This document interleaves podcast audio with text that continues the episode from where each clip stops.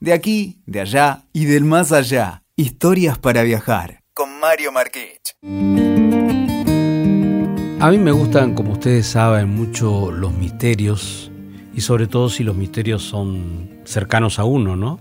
Y a lo largo de muchos viajes que pude hacer por el país me topé con varias historias que no tienen una, una explicación realmente mm, categórica algunos episodios que voy a narrarles y entonces uno se queda siempre con la duda, ¿será cierto? ¿Será mentira? Bueno, lo, las personas cercanas al lugar donde se cuentan estas historias, que pueden ser leyendas, que pueden ser medias verdades, semiverdades o qué, le ponen algún aditamento que, hace que sea muy atractiva la historia. Pero el caso que voy a contarles ahora, lo que tiene, y siempre me sigue interesando todavía, tiene una cosa que hace que el misterio sea perdurable, que es la verosimilitud. No digo que entonces lo que voy a contarles sea real, que haya ocurrido, pero todo parece ser que pudo haber ocurrido. ¿Por qué? Porque hay muchos datos que o no tienen una explicación concreta o hay datos que apoyan las teorías que voy a narrarles y entonces ahí es donde de ese cruce, ¿cierto? Entre verdades, mentiras, surge el misterio. Y esto es algo que hice hace algunos años con un gran amigo que vive en San Antonio Oeste y que me sigue fascinando hasta el día de hoy.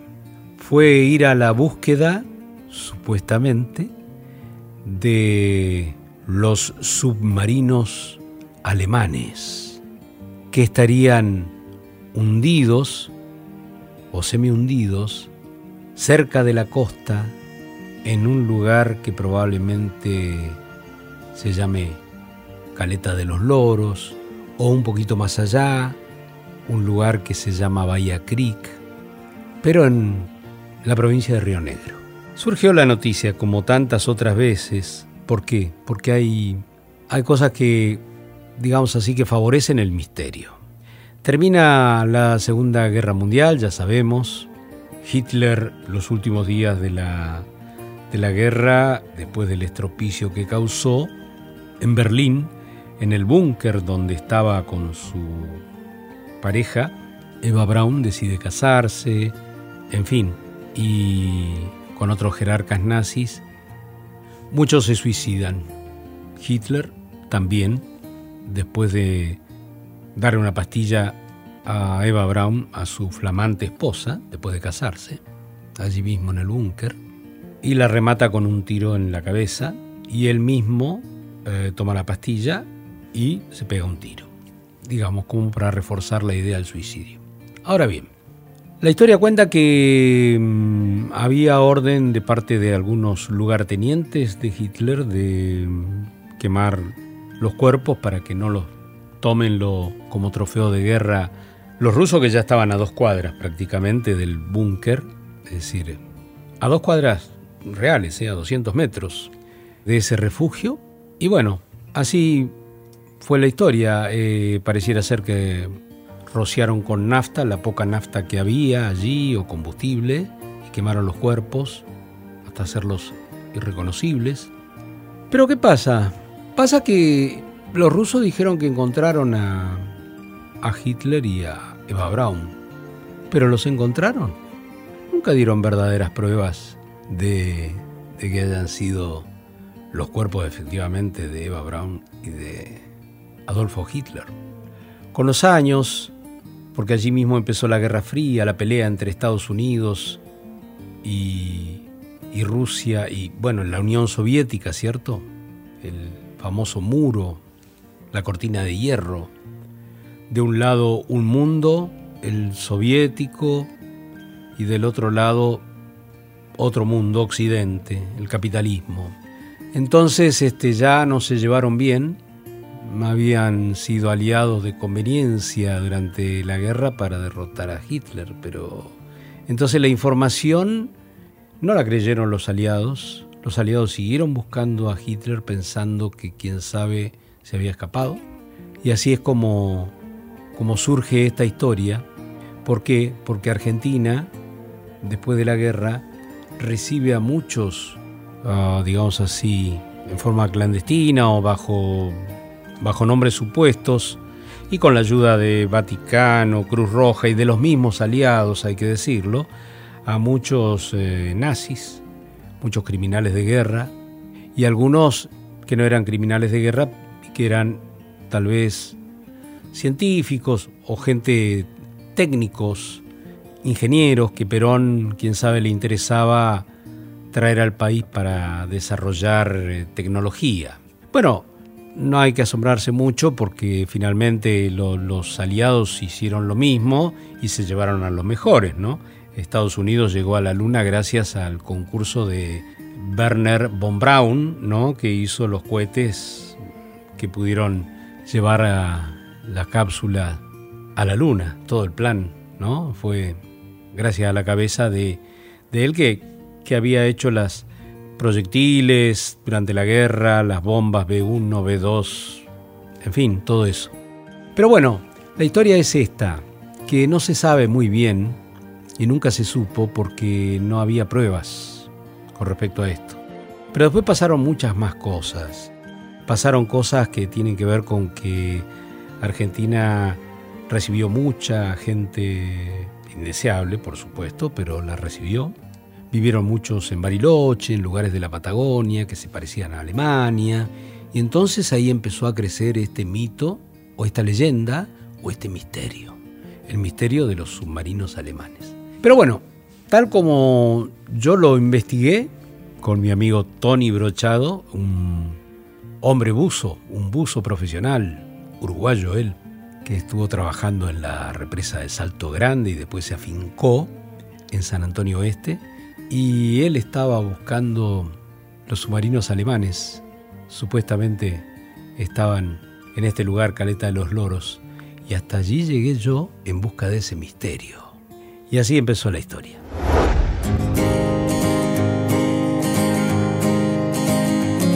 Todo había empezado por el relato de un viejo piloto civil de Viedma, ¿no? también de la provincia de Río Negro, Mario Chironi, que me había asegurado que a fines de los años 50, precisamente en el 59 más o menos, cuando él era solo un, un adolescente prácticamente con ganas de beberse los cielos y convertirse en piloto, había visto durante un vuelo, uno de sus primeros vuelos, sobre la costa del Océano Atlántico, en un lindo verano, en un, día de una bajante extraordinaria de las mareas, había visto desde el aire, bajo el agua, una especie de cigarro largo y negro sumergido a poca profundidad y bastante cerca de la playa. Es cierto que se trataba de un día muy especial, digo, porque la bajante era extraordinaria. De hecho, hay que tener en cuenta que las bajantes más pronunciadas del mundo ocurren a lo largo del litoral patagónico y van desde los 8 hasta los 13 metros. O sea, cada 6 horas el mar sube 13 metros o 8 o 10 y después baja todos esos metros que subió, ¿no? De manera tal que el caso es que el relato de este piloto Chironi dio origen a una investigación donde volvió una vez más la leyenda que más visos tiene de todas las que yo conozco, ¿no? Visos, digo, de verosimilitud, casi de realidad, que es el desembarco de nazis en la Patagonia apenas terminó y aún inmediatamente antes de que termine la Segunda Guerra Mundial. Por eso fui a Viedma, tras la pista del misterio. Eh, ni señales había en esa ciudad bucólica, límite entre la pampa húmeda y la áspera estepa patagónica de aquel proyecto de convertirla en capital del país en tiempos de Alfonsín. En los 80 Alfonsín quería llevar la capital federal ahí a, a Viedma, ¿no? Pero bueno, el proyecto es uno de los tantos delirios argentinos que quedaron en el olvido. Delirio no, porque no, no era mala la idea, pero bueno, no era fácil de hacer y costaba mucho dinero. Entonces, la tarde que volví a Viedma, me la pasé mirando el mar y pensaba si de verdad habría allí sumergidos, oxidados por el mero curso del tiempo, uno o tal vez dos submarinos alemanes. mirando mis archivos, porque yo para ir a este viaje este, empecé a mirar todos mis archivos, leí que el 13 de junio de 1945 la Armada de los Estados Unidos difundió un comunicado, hacía un mes nomás ¿eh? que había terminado la guerra, donde decía que desconocía el paradero de por lo menos tres submarinos del Tercer Reich. La cifra, si no estaban hundidos, podía extenderse a seis naves. Pero la historia para mí había empezado con un recorte de un diario local ahí de, Río Negro que alguien me había enviado a Buenos Aires y la tentación de ir a ver este misterio, de resolver este misterio. Mirá si encontraba verdaderamente los submarinos. Era demasiado fuerte para mí. Buscar submarinos casi tiene el mismo efecto que encontrar la pata de palo del capitán Morgan. Y me dije que tenía que hablar con el periodista que más había investigado el tema nazi en la Argentina, que era Jorge Camaraza, y le pregunté si verdaderamente esta historia de los submarinos podría ser cierta, si en algún lugar de la costa argentina llegaron submarinos subrepticiamente y quién sabe desembarcaron gente, tesoros, qué sé yo. Y Jorge Camaraza, que era un periodista e historiador, me dijo, mira, estoy convencido, Mario, de que hubo ingresos por Chile, desde la cordillera, y por las costas patagónicas de nazis. Según registros de la Armada alemana, capturados por los británicos después de la finalización de la guerra, me dijo Camaraza, hay aproximadamente 60 submarinos desaparecidos, ni hundidos ni perdidos en combate, desaparecidos. 60 es un número muy elevado y si cotejamos esta información con las múltiples versiones de desembarcos clandestinos en la Patagonia, la cosa, Mario, parece ser muy creíble.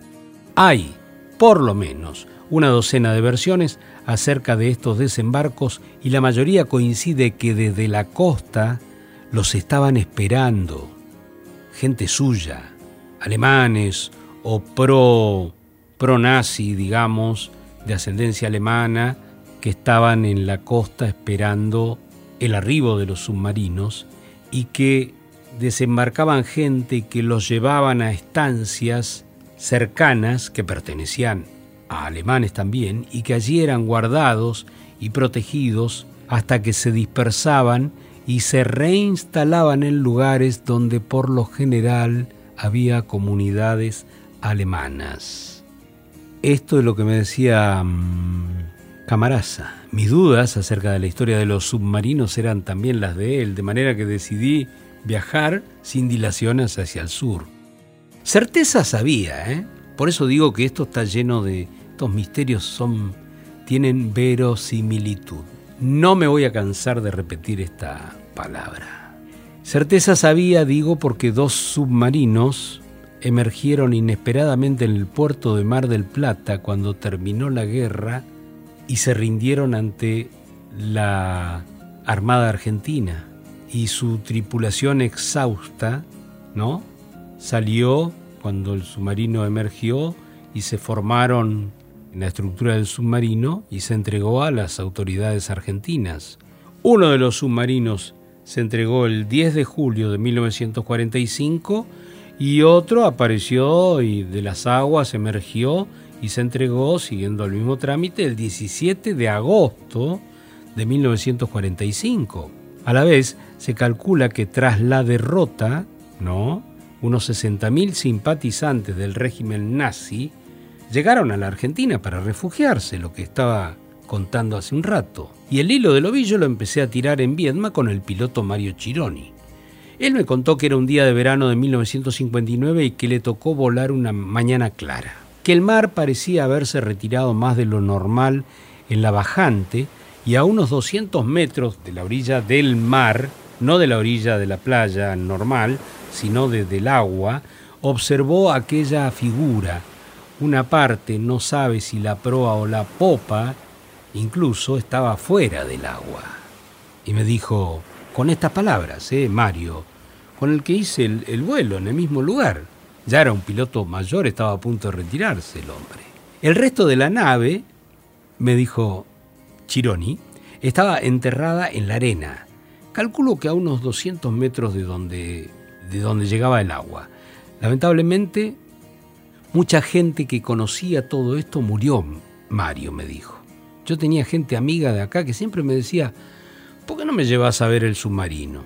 Y en ese momento yo no le presté mucha importancia, pero después atando cabos, todo puede ser. Siempre viví en San Antonio Oeste y puedo decir que después de la guerra, muchos alemanes ahí empezaron a aparecer de la nada. Después de la guerra, Mario. Mirá vos, ¿viste? Esto me contaba el piloto Mario Chironi, que fue el que empezó toda esta historia. Bueno, el diario local de, de Río Negro acompañaba una gran investigación sobre sobre esta supuesta, bueno, sobre la búsqueda que iban a hacer de los submarinos, con una fotografía borrosa donde se veía un perfil de costa baja, ¿no? como el mar retirado, y un submarino negro apenas fuera del agua, la trompa fuera del agua, o la proa, digamos. No había un dato esclarecedor que determinara quién la había enviado esa foto a la prensa, pero la foto en blanco y negro parecía de época y bien podría haberse tratado mirándola de la costa patagónica, las cosas que se veían, algunas, algunos acantilados ahí en el costado que pasaban a integrar esa foto que muy granulosa era, ¿no? Claro que también existía la posibilidad de que la fotografía podría haberse tomado en otro lugar del mundo. De todas maneras, no había por qué descartarlo. ¿Quién asegura, por ejemplo, que esos submarinos que se entregaron en Mar del Plata, antes de entregarse a las autoridades argentinas, no desembarcaran tripulación clandestina en otro lugar del país, específicamente en la Patagonia, si estaba de paso en todo caso.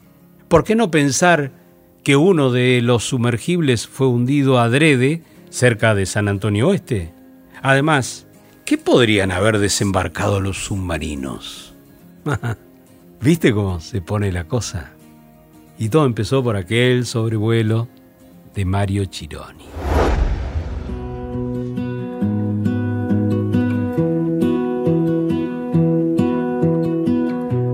Especulando, ¿acaso jerarcas que escapaban a una segura pena de muerte? Tal vez el famoso tesoro de los nazis acerca del que tanto se ha escrito, enigmas, enigmas que dispara la imaginación. El caso es que dejé Viedma y viajé a un punto intermedio entre esa ciudad y San Antonio Oeste. El lugar, ya lo dije, se llama Caleta de los Loros. El buzo, uruguayo, pero afincado, ya bien acriollado, bien, bien argentino también, Tony Brochado, un amigo, se iba a echar al agua con otro amigo buzo para rastrear al elusivo submarino. Era una tarde hermosa cuando llegué a la playa de verano y logré embarcarme en un gomón que me ofreció el barco de la prefectura que le estaba haciendo el apoyo a los buzos y que controlaba, por supuesto, también la, búsqueda desde el punto de vista del Estado Nacional Argentino, ¿no? Partí en busca de las dos lanchas de los buzos, en ese gomón, mirando en derredor, ¿no? Solo agua y el perfil chato de la costa. Intentaba imaginar este sitio hace más de 50 años, de 60 años en la deshabitada Patagonia. Era el sitio ideal para un desembarco, ¿eh? El propio Chironi estaba dando vueltas en círculo. Yo había volado el día anterior con él. Me mostró dónde más o menos había sido, que él había visto en 1959 eh, lo que parecía ser eh, el submarino, ¿no? El propio Chironi daba vueltas en círculo permanentemente con su pequeño avión Cessna, tratando de orientar a los buzos en la búsqueda. Entonces se acercaba a un lugar, ahí iban este, Tony Brochado y su amigo para, para, se metían en el agua y, y bueno, buscaban. Volaba en círculos Chironi tratando de recordar aquel episodio del año 59 sobre el Golfo San Matías. Hacia allá iban las lanchas y hacia ahí se sumergían los buzos. De acuerdo con los relatos, toda la costa patagónica estaba sembrada de desembarcos clandestinos toda la costa. Pero serían posibles tantas coincidencias. Mirá, Argentina había declarado la guerra a Alemania recién en 1944. Ya la guerra a meses de que termine la guerra. Semanas, te diría yo. Hasta entonces, si bien no había sido un apoyo fundamental para Hitler, la neutralidad argentina le daba la condición de país amigo. ¿Mm? Y no por nada, los marineros del acorazado Graf Spee se rindieron en Buenos Aires después de hundir su barco frente a Montevideo. Y el capitán del Graf Spee, Hans Landorf, se suicidó en el viejo hotel de inmigrantes. Pero toda la tripulación se salvó y muchos de ellos se quedaron a vivir para siempre en el país, en Argentina.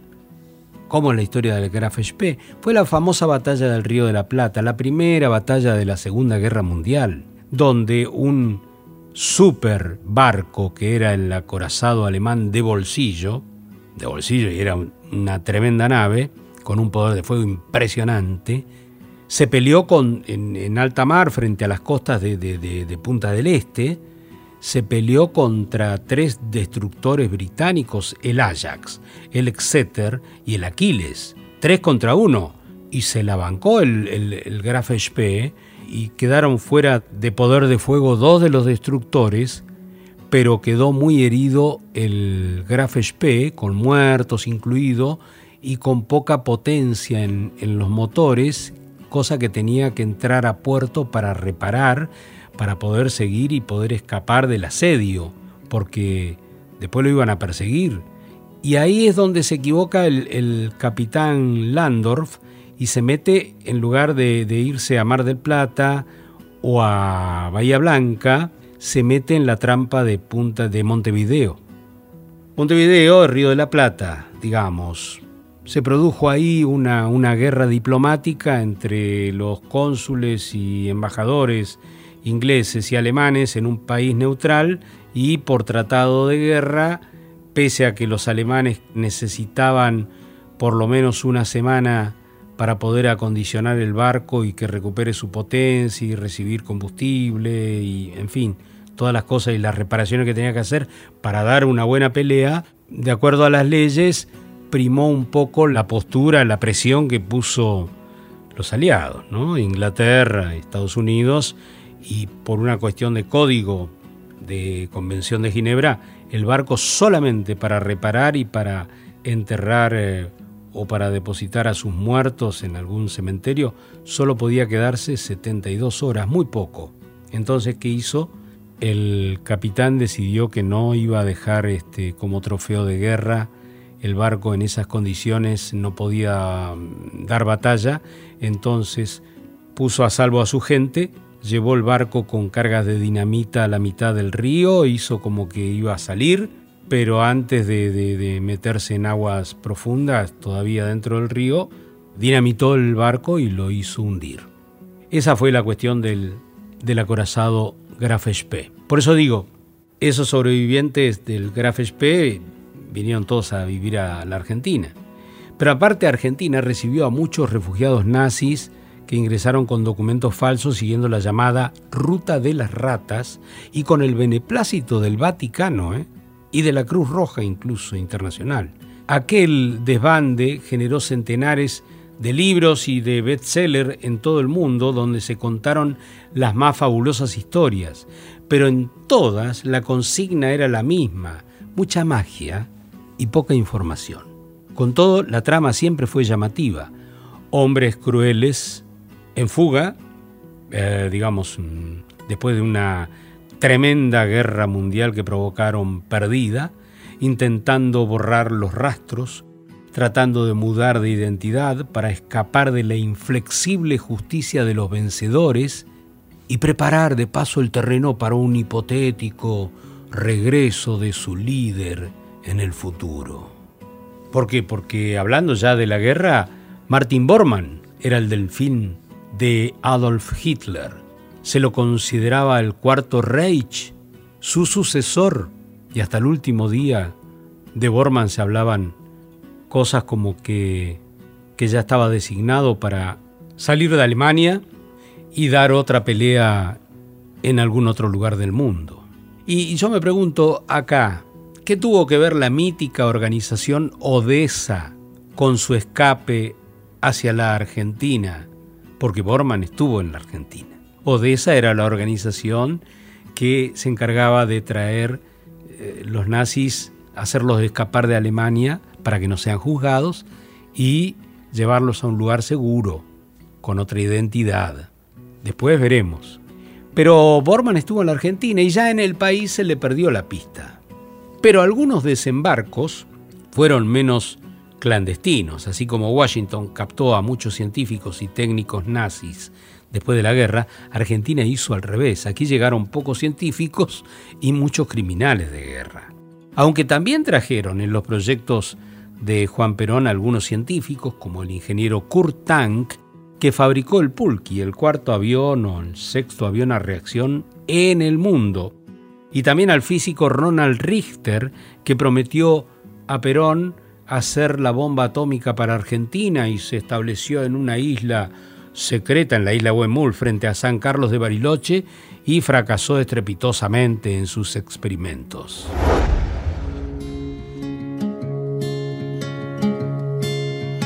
Estas cosas misteriosas y coincidencias y misterios me lo contó bien Camaraza, me lo explicó. Mira Mario, a partir del año 34 Argentina tuvo el dudoso privilegio de haber sido el primer país fuera de Alemania en que hubo un partido nazi oficial y reconocido por el gobierno alemán de entonces.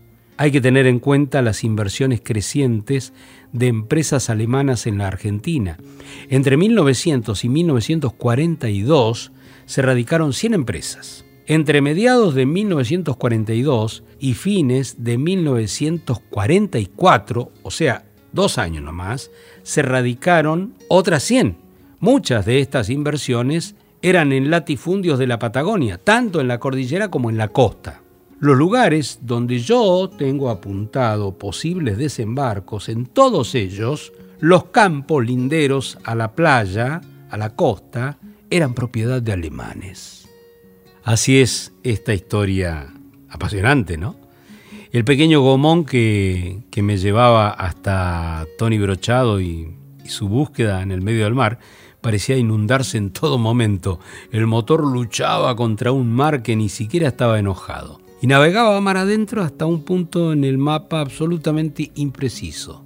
Veía yo a lo lejos el barco de la prefectura y ya estábamos cerca de, de Tony y de las lanchas. La historia cerraba por la cantidad de información a favor que sostenía la leyenda. Esto es lo que quiero que quede claro, ¿no? Por eso hablo de verosimilitud. Yo me había tomado el trabajo de chequear viejos documentales de submarinos alemanes que se rendían en alta mar buscando alguna clave, submarinos que llegaban a los puertos de Inglaterra con sus banderas bajas, obedeciendo órdenes de los aliados, humillados y otros que se rendían en el vasto Atlántico, perseguidos sin cuartel por la flota victoriosa de los aliados. Imaginé el drama de convertirse en navíos errantes, hombres encerrados en un cigarro de metal, hambrientos, con la certeza de una guerra perdida, expuestos a la inevitable justicia de los vencedores, Pensé entonces que frente a esa negra posibilidad, bien podrían haber preferido un refugio clandestino en el remoto sur del planeta, ¿o no? Brochado y su amigo Sandro Acosta seguían barriendo el lecho marino a unos 15 metros bajo la superficie. De tanto en tanto emergían y caminaban en el lecho del mar, esforzados, voluntariosos tratando de encontrar algo que les diga era el submarino nomás. Pero en una de esas descansos que tuvo cuando se subió para reponer los tanques de oxígeno, bueno, le pregunté qué se veía, cómo estaba haciendo la búsqueda, qué pensaba de todo eso a Tony y cómo lo hacía. Y él me, me contó, mirá, Llevo una especie de trineo, así que me agarro mientras la embarcación, la lancha arriba, me va llevando despacito. Quedo así a unos 50 centímetros del fondo del mar. El fondo es de arena, con muy poca fauna. Se ven cangrejos, caracoles, pero la verdad muy pocos peces. Eso fue lo que me dijo Brochado antes de, ¡pum!, volver a sumergirse para rastrillar el lecho en el Golfo San Matías. Y yo me decía que mi viaje era uno de esos viajes un poco alocados, pero que uno lo hace por las dudas. No sea que la versión se convierta en realidad y uno por incrédulo se quede bien afuera de la historia.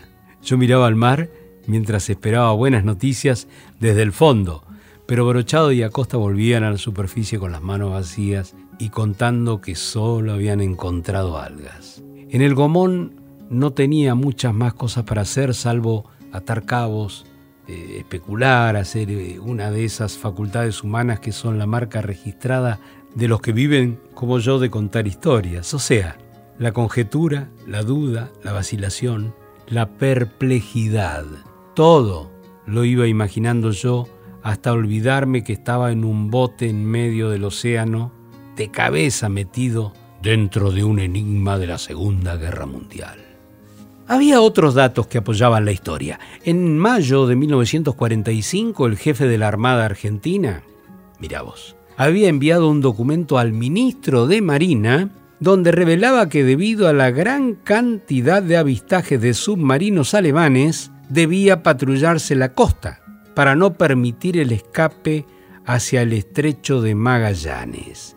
Claro, es que ya había terminado la guerra y ya Argentina ahora estaba persiguiendo a los perdedores. Lo mismo que recibía, digamos así, afectuosamente hasta poco antes de terminar la guerra. Al fin y al cabo, eran nuestros enemigos tardíos, pero enemigos al fin. Entonces la orden ahora era destruirlos.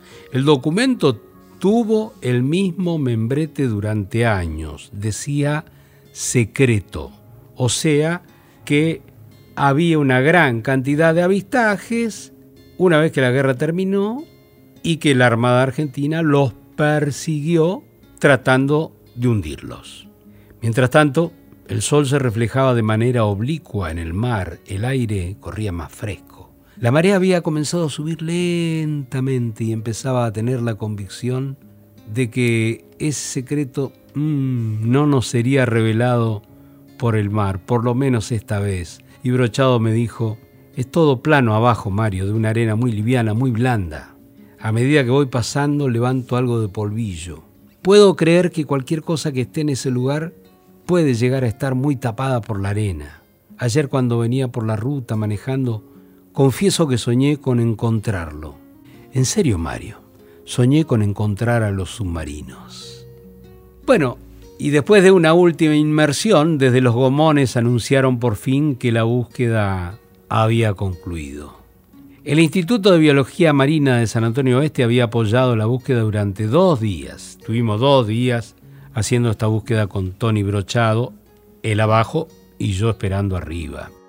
Las especulaciones terminaban siendo solo esos, fantasías, pero bien asentadas en bases que podrían ser reales. Uno de los grandes misterios al final de la guerra fue comprobar fehacientemente que el Tercer Reich había muerto. ¿Te acordás que te conté esto? La duda atraviesa hoy la historia pues el relato tardío de los rusos contiene argumentos no definitivos. Por ejemplo, ¿y si Hitler no se hubiera suicidado y en realidad huyó en un avión y más tarde en un sumergible hacia un lugar inhóspito, remoto y por lo tanto seguro? Porque, a ver, Camaraza me había contado muchas cosas. Me dijo, por ejemplo, mira, la versión de que Hitler no murió en Alemania y de que habría tenido una sobrevida en la Patagonia es una versión que empieza días después de la rendición alemana, cuando los aliados dudan de su suicidio. Es una versión que tiene origen en fuentes serias y confiables. Por ejemplo, Mario, en el general Eisenhower. Por ejemplo, Mario, en Stalin. Por ejemplo, en el mariscal Zhukov, que era el hombre que Stalin destinó para llegar a Berlín, al búnker de Berlín. No es que haya sembrado dudas cualquiera. En el caso de Stalin, se nombra a la Argentina. Mira vos, Mario.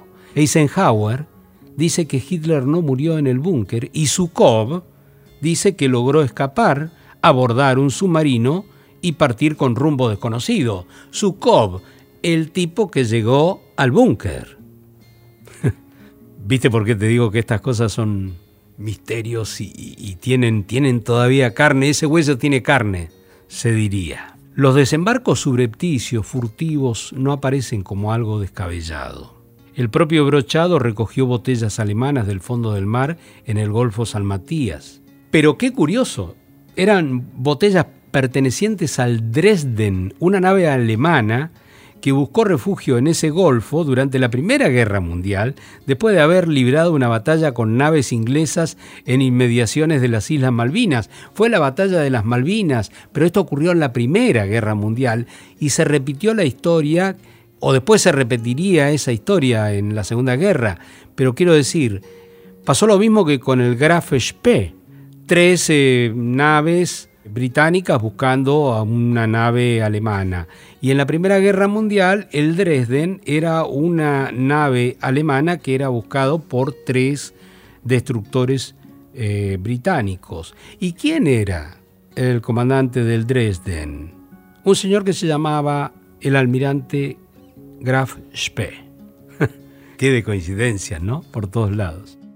O sea, desde 1914 la Marina alemana tenía en cuenta el abrigo de las costas patagónicas como posible refugio señalado en sus cartas náuticas, porque el Dresden estuvo mucho tiempo escondido en el Golfo San Matías, esperando que los barcos británicos pasaran y no, no, no, no lo encontraran. Prometiendo volver a intentarlo, Tony Brochado se despojó del equipo, de buzo, Caminamos por la playa, mirando el mar inmenso y azul, hasta que por fin se fue en su camioneta. Pero antes de irse, él me dijo, mira, Mario, voy a volver porque el tema me apasiona. Soy buzo, creo en la posibilidad de que este submarino esté aquí y más, no se puede descartar la posibilidad de que el interior del submarino esté seco porque el acero naval que tenían las paredes de esos submarinos eran de 2 pulgadas a 3 de espesor y 70 años bajo el agua no alcanzan para erosionar ese espesor. Imagínate si ese submarino está seco adentro. Es como que está congelada la historia, Mario. Ah, la ardiente serenidad de la puesta de sol me llevó también a mirar ese mar cuando me quedé solo y preguntarme el significado de palabras tales como espejismo, fantasía, fabulación, mito, leyenda. Todo permanecía en calma alrededor, aplastado por la fuerza abrumadora de la luz del atardecer del verano. Ya no quedaba nadie en la caleta. Se habían ido los buzos, se habían ido los curiosos que estaban en la orilla, que lo tomaron como dos días de, digamos así, de excursión. Se había ido el barco de prefectura que había levantado los, los dos lanchones y el, el pequeño gomón en el que me moví yo, y ya no quedaba nadie en la caleta, se había hecho nítido el negro perfil de las colinas, esa misma que se parecía mucho a la, a la foto donde se veía un submarino, la proa emergiendo de un submarino. Y esas cosas que pasan en la Patagonia, ¿no? En los días de verano. La luna iba ascendiendo por el otro lado del cielo y el sol todavía se estaba poniendo. La luna se iba corporizando como una bola blanca y maciza. El sol no se había ido, pero se desdibujaba como queriendo resistirse a la inevitable agonía. Y viendo esto, indescifrable y maravilloso a la vez, me dije que todo sueño humano es un sueño breve y que todo misterio perdura. Y me fui de la caleta de los loros. Escuchaste Historias para viajar con Mario Marquich. WeToker. Sumamos las partes.